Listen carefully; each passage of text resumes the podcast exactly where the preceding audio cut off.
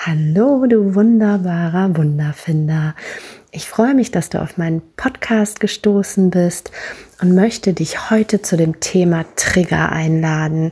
Die Art Trigger, die sich anschleichen, verkleidet als guter Ratschlag, kleine gut gemeinte Kritik oder versteckten Hinweis meist von der besten Freundin, dem liebevollen, der liebevollen Mama, dem besten Kumpel, dem herzlichen Partner oder dem süßen Kind ähm, oder sogar durch den Chef ausgelöst. Da unterhält man sich voller Elan und glücklich mit jemandem und plötzlich schlägt der Trigger ein und man fühlt sich wie vom Blitz getroffen. Bäm, bin ich aus meiner Mitte gerissen und könnte aus der Haut fahren. Oder ich mach's sogar. Dann kommen so Sätze in mir hoch, wie konnte er, wie konnte sie, das ist ja unverschämt. Oder vielleicht stellt er sich an, stellt die sich an, muss das sein? Und besonders gut äh, kann das mein Kind.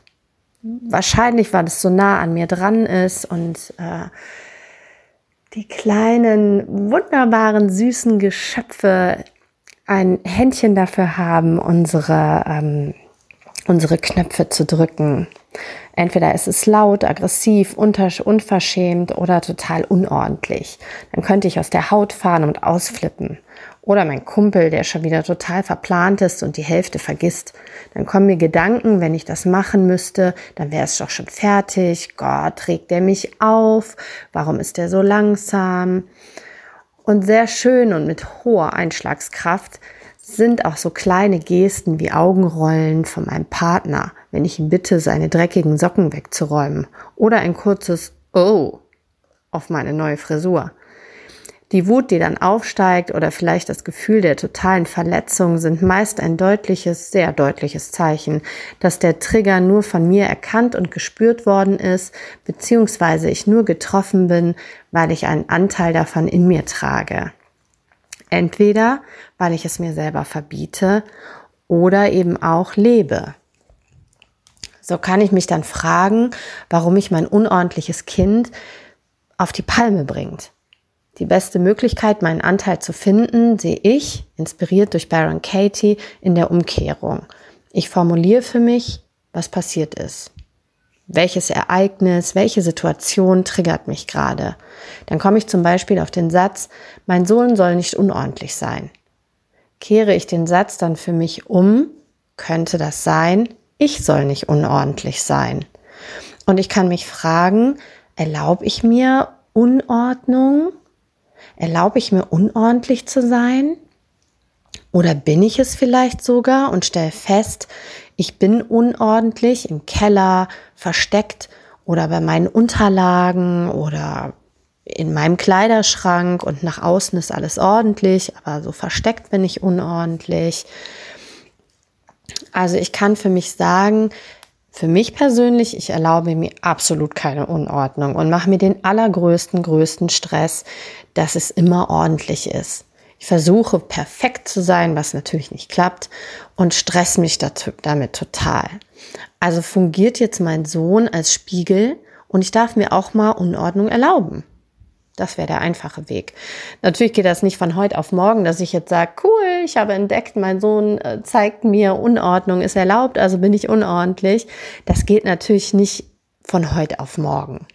Und diese, diese Trigger zu enttarnen geht ja auch nicht immer. Manchmal sind die Trigger so gut getarnt und der Blick, der Blick dahin würde mir so wehtun, dass ich Wochen brauche, um das zu erkennen, wo mein Anteil ist. Wenn ich jetzt zum Beispiel an meine toxische Beziehung denke, an der ich wirklich viel zu lange festgehalten habe und der ich sogar noch nachgetrauert habe, dann ist erst Wochen Wochen nach Tränen und des Vorwurfs und der Wut und ähm, des Nichtverstehens habe ich irgendwann begriffen, dass ich das angezogen habe. Dass ich diese Beziehung, ähm, dass es äh, auch da der Mann ein Spiegel für mich war, indem er mich immer klein gemacht hat, ähm, mir mein Selbstwert noch mehr genommen hat, hat er als Spiegel fungiert, wie, wie sehr, wo bin ich nett zu mir? pushe ich meinen Selbstwert oder mache ich das Gegenteil? Und wie ich dann feststelle, mache ich, habe ich das Gegenteil getan und habe, mache mich selber viel zu oft klein. Viel zu oft kommen Gedanken wie, ach, bist du blöd, warum hast du das denn gemacht? Und ach, du siehst nicht gut genug aus. Und ähm, das zu erkennen, ist ja im Grunde, es ist wie ein Zaubermittel. So hat zum Beispiel meine, meine, meine schwache Mutter, es regt mich auf, dass sie schwach ist, ähm, ist mein Spiegel und ich darf sehen, äh, ich, ich erlaube mir keine Schwäche, was nicht gesund ist. Das heißt, ich, ich erlaube mir keine Ruhe. Ich bin eher vergleichbar mit einem Duracell-Hasi, der immer on, on Tour ist, der immer unter Strom ist, der immer alles im Griff haben muss, der ähm, die, die starke Frau und ähm, auch das ist, ist nicht gesund. Und ähm, wenn ich das begreife, dann kann sich die Wut oder Verletzung, die durch diesen Trigger entstanden ist, kann sich zumindest schon etwas entspannen. Und ich kann erkennen, dass ich die Macht habe. Ich bin diejenige, die den Dingen und Situationen ähm, Raum und Bedeutung gibt.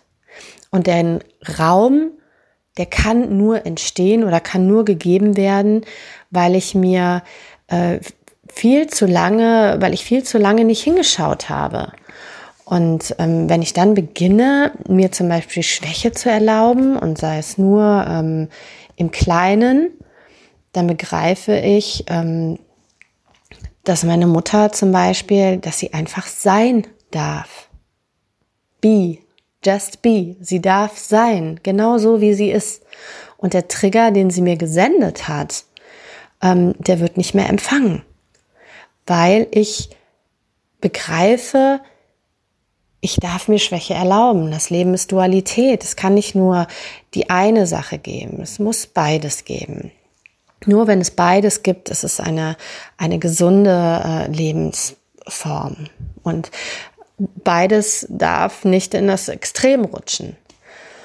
Und ähm, ja, wenn ich, wenn, wenn ich also das verstehe, dann bin ich viel vorsichtiger, care, careful. Ich bin äh, vorsichtiger, ähm, aufmerksamer dafür, was mich trifft und kann dann für mich sorgen.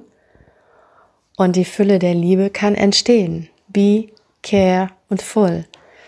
Das klappt nicht sofort und das wird auch nicht immer klappen, aber auch darum geht's ja nicht. Dann würden wir der Perfektion vielleicht hinterherrennen. Ich denke, es geht darum, ähm, zu wachsen und die Zeit ähm, ich darf mir Zeit lassen, die Zeit geben. Und nur es zu verstehen heißt ja zu begreifen und ähm, dem Ganzen eine Chance zu geben.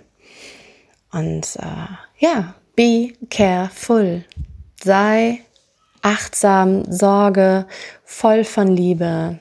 Sei du selbst, sorge für dich, voll von Liebe und immer.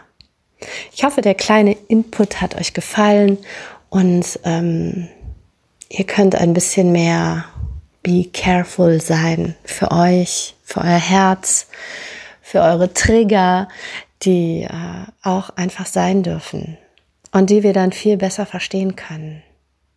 Ich herze dich und ich wünsche dir einen fantastischen Tag und bedanke dich, wenn es geht, bei jedem Trigger, weil er dir die Chance gibt, dir ein Stück näher zu kommen. Genau. Einen wunderschönen Tag für dich.